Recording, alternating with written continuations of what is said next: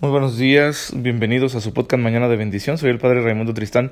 Les envío un cordial saludo y un abrazo a todos los que me escuchan, los que pues me dan esta oportunidad de llegar a sus oídos y a sus corazones con este mensaje de la palabra de Dios de la enseñanza de la iglesia. Y pues gracias a Dios es viernes y como dicen por ahí, el cuerpo lo sabe da unas ganas tremendas, ¿no? De, de, de, salir a relajarnos, de ir por un trago, los más jóvenes quizá pues de irse de antro, cosas así. Yo les voy a decir lo que me sucede el viernes, lo que, lo que me dan ganas de hacer el viernes, lo que mi cuerpo, mi mente y mi corazón me piden en el viernes.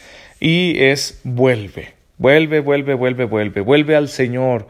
Porque en la semana no todo ha salido bien no todo ha sido como él quería, no, no me he convertido en la persona que yo quería ser, no fui ese buen hijo de Dios en, en los momentos que Dios me regaló en esta semana en el trabajo, en la relación con los demás, en los momentos de oración que quizá no fueron suficientes, o mi oración fue fría, mecánica, o me olvidé del Señor en algún aspecto, o dejé que mi corazón, mi imaginación se fueran por ahí a algún lugar que a Él no le agrada, y por eso mi ser, mi vida me dice vuelve, vuelve al Señor.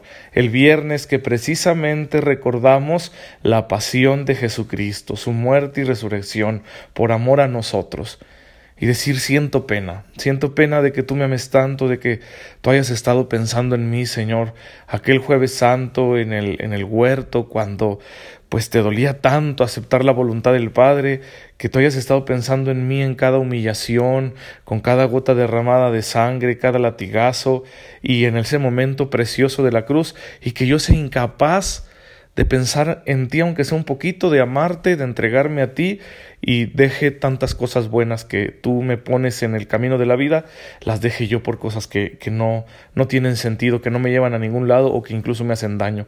Señor, perdóname.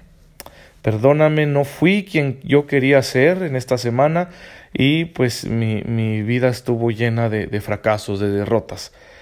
Una vez más vengo a ti aclamar a tu infinita misericordia, porque no tengo ninguna otra cosa que decir en mi defensa. Perdóname, Señor, lo único que tengo es nuevamente mi disponibilidad y aquí te la entrego, vengo a rendirla a tus pies, guíame, fortaléceme, Señor. Para ti nada es imposible, así que pues yo estoy en tus manos.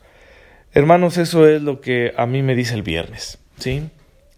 Eh, no la eches a perder otra vez. No, no, no volver a incumplir los buenos propósitos que se hicieron en la Eucaristía del domingo y que en esta semana pues no, no han salido bien, ¿verdad? Eh, podríamos poner tantos ejemplos, ¿no? Momentos de oración que, que dejé de lado, eh, pensamientos tontos, palabras hirientes hacia mis hermanos, irresponsabilidades en el trabajo, eh, buscar gratificaciones innecesarias, no ir al gimnasio, ¿verdad? Con excusas, etcétera. Y, ahí dices, ay, no, no, fallé, no, no fui quien yo quería ser, no, no te amé como yo pude haberte amado. Bien, ya no tiene caso lamentarnos. Por la misericordia de Dios, levantarnos, recomenzar y que ahora que ya se acerca la Eucaristía nuevamente en el domingo, pues estemos bien dispuestos. Qué mejor si puedes acudir a confesarte, a reconciliarte con el Señor, a pedirle perdón para que recibas fructuosamente el cuerpo y la sangre de Cristo en la Eucaristía y luego ya con esa gracia volver a recomenzar. No queda de otra, hermanos, esa es la vida de un cristiano. Y así que tenemos que volver a emprender este camino, volver a emprender el vuelo, sacude tus alas, quítate el lodo que se ha ido acumulando, vuélvete a lavar en la presencia de Dios, en su misericordia, en su amor, en sus sacramentos, en su palabra, en su iglesia y sacúdete todo ese lodo que se había pegado a ti, extiende tus alas, que recobren vigor y volver a emprender el vuelo hacia lo alto, hacia las cosas mejores, hacia una clase más alta de amor. Bien, y pues podemos hacerlo porque Dios habita en nosotros. Aunque somos un santuario muy indigno, Dios ha querido habitar en nosotros. Y esto es real desde el momento de nuestro bautismo bautismo que es necesario para nuestra salvación, como enseña la Iglesia, que no hay bajo el cielo otro nombre dado a los hombres por el que nosotros debamos salvarnos, ¿sí? Es, es, una enseñanza que está presente en los textos del Nuevo Testamento, en el libro de los Hechos de los Apóstoles, en las cartas de San Pablo, en los mismos evangelios, cuando Jesús dice, por ejemplo, en ese discurso del buen pastor, en, el Evangelio de San Juan, capítulo 10, sin mí nada pueden hacer. No, perdón, no, es, es, es el, pasaje de la vid verdadera, ¿sí? Sin mí nada pueden hacer.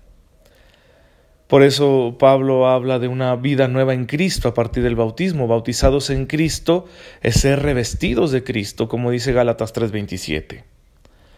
Así entendemos nosotros aquellas palabras de Jesús tan fuertes.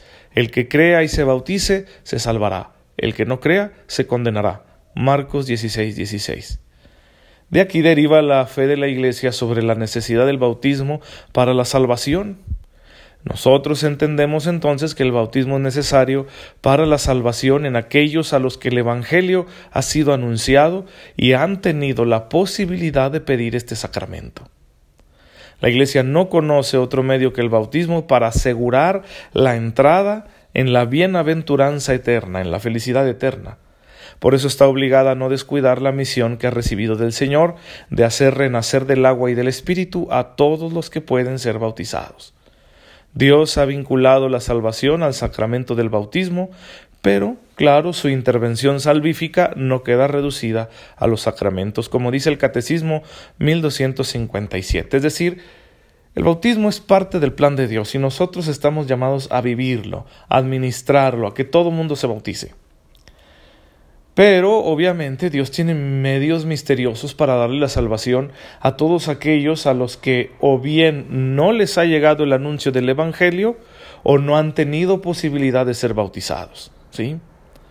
Es decir, existen situaciones especiales en las cuales los frutos del bautismo que, son todo lo que ya hemos visto, ser hijos de Dios, el perdón de los pecados, la participación en el misterio de la muerte y resurrección de Cristo, ser templos del Espíritu Santo, entrar en la vida eterna, la vida de la gracia, la fe, la esperanza y la caridad, todo eso, todos esos frutos del bautismo pueden llegar a una persona sin el bautismo, sin la celebración del bautismo sacramental. ¿Cómo es esto posible? Bueno, porque eh, hay ciertas situaciones especiales en las que uno dice, oye, esta persona no tuvo la oportunidad de escuchar hablar de Cristo. Entonces, en esa persona no existe un rechazo explícito de Cristo, sino que esa persona simplemente no le conoce. Y trata de portarse bien según lo que le dice su conciencia, trata de amar según lo que le dice su conciencia, de alguna manera Dios le puede salvar. No, no estamos seguros, pero Dios le puede salvar no por sus méritos, no por su religión, no por sus creencias, sino a fin de cuentas por Cristo, porque Cristo también murió por ella. La salvación es gracia, ¿sí? Es gracia que no, no depende, vamos, ni siquiera de la fe, porque la fe ya vivida por cada ser humano es una acción humana, y no es que yo por mi acción de fe ya entonces merezca ser salvado, ¿no? No, no, la, la salvación siempre será una gracia. Y Cristo ha muerto por todos, también por esa persona que ignora su existencia, que ignora el amor que le tuvo y que ignora que murió por ella. ¿Sí? Así que se salva por Cristo. Siempre y cuando exista una respuesta hasta donde esa persona eh, sea capaz en conciencia de ir por el bien, por el amor, obviamente, ¿sí? Y hay otras situaciones también en las que ya las personas están escuchando hablar del Evangelio, se están preparando para el bautismo, pero luego la vida no les da oportunidad. Pensemos en, un niño pequeño cuyos papás son católicos y que ellos, claro que tienen previsto bautizarlo, pero de pronto hay una emergencia médica y el niño fallece y no tuvieron la oportunidad. Bien, Dios tomará en cuenta la fe de sus padres para salvar a ese pequeño.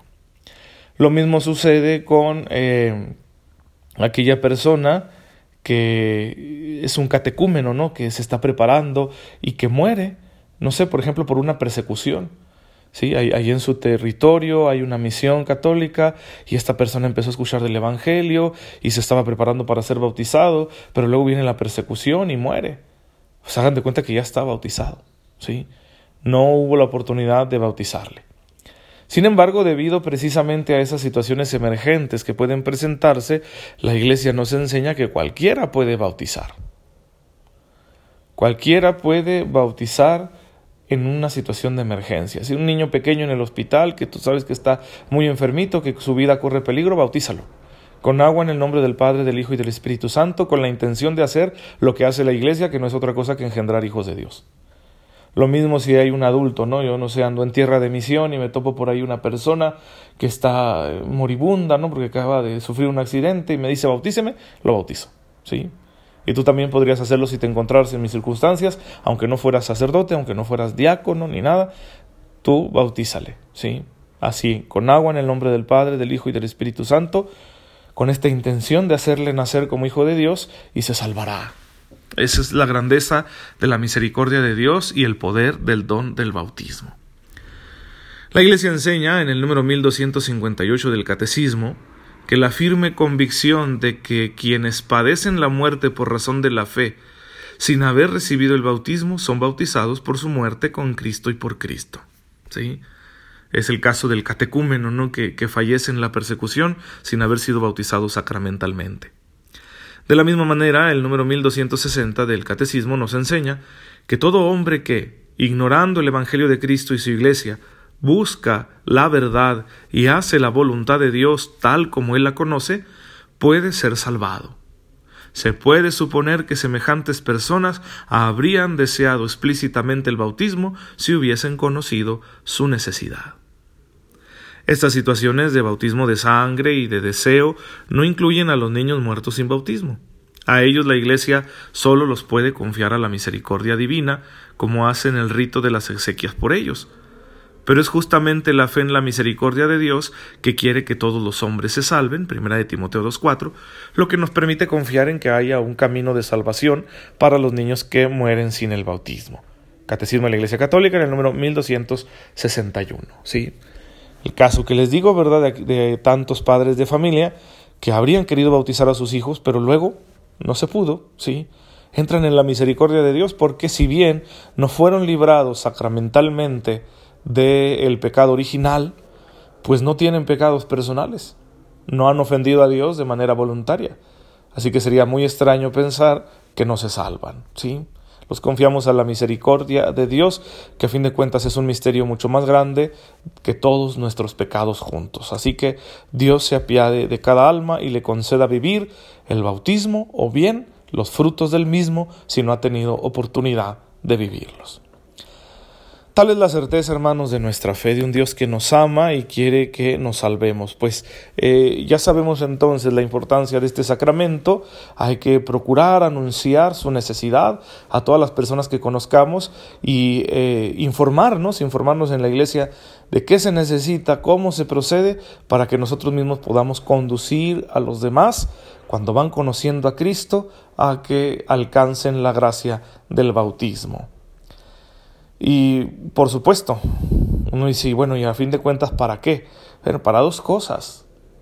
Ser bautizado es acoger el amor de Dios que nos salva para ir al cielo y, por supuesto, recibir una capacidad de vivir santamente nuestra vida aquí en la tierra, de ser felices pero a la manera de Dios, ¿sí? Es decir, lo necesitamos. Por eso en episodios anteriores les he estado hablando de cómo ese poder de Dios que se nos da en el bautismo, pues tiene que manifestarse en nuestra vida diaria, en nuestra vida concreta. ¿Por qué no sucede esto muchas veces? Porque nosotros no tomamos conciencia de nuestro bautismo y con nuestra libertad estamos impidiendo a Dios actuar. ¿Sí?